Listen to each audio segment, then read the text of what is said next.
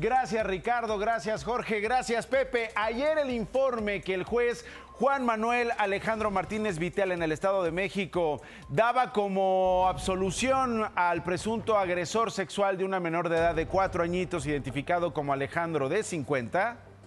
Después de esto se generó un revuelo en todo el país. La madre de la pequeña Victoria Figueira sostuvo una reunión con autoridades del Poder Judicial del Estado. En el encuentro se acordó que se realizará la apelación del juicio y que este será apegado a derecho, además de la eliminación del comunicado que indicaba que no había pruebas suficientes para poder concretar la denuncia. Si no se arma el argüende, el Poder Judicial mexiquense no atiende.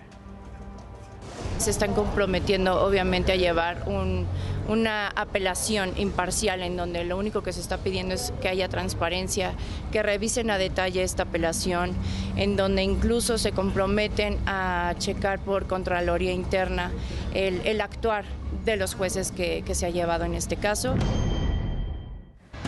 ¿Qué dice Ernesto Sodi, el magistrado presidente del Tribunal de Justicia del Estado de México? Dijo que el juez Martínez Vitela dictó dicha resolución porque consideró que el Ministerio Público presentó una acusación básica y escueta. Bueno, eso no dijo. ¿eh?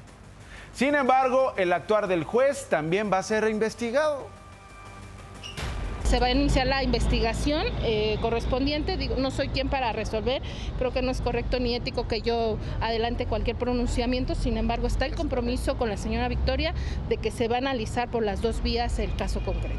Uno para dar respuesta al tema jurisdiccional y el otro respecto a, los diversos actuares que, que ya lo platicamos. Pero vimos al juez decir, sí, escuché a su hija, entendí lo del tocamiento, pero su hija no me dijo la hora y la dirección. Eso es lo que dijo el juez y por eso dictó fallo absolutorio. Bueno, pues el Senado, el Senado tiene algunos escaños y por supuesto senadoras y senadores que están con el asunto y ya se pronunció.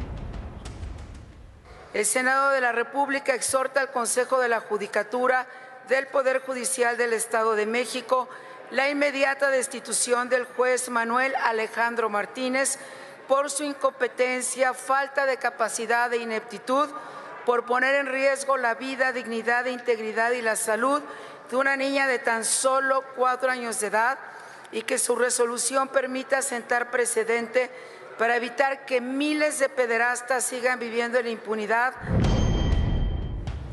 Ahí está el Senado.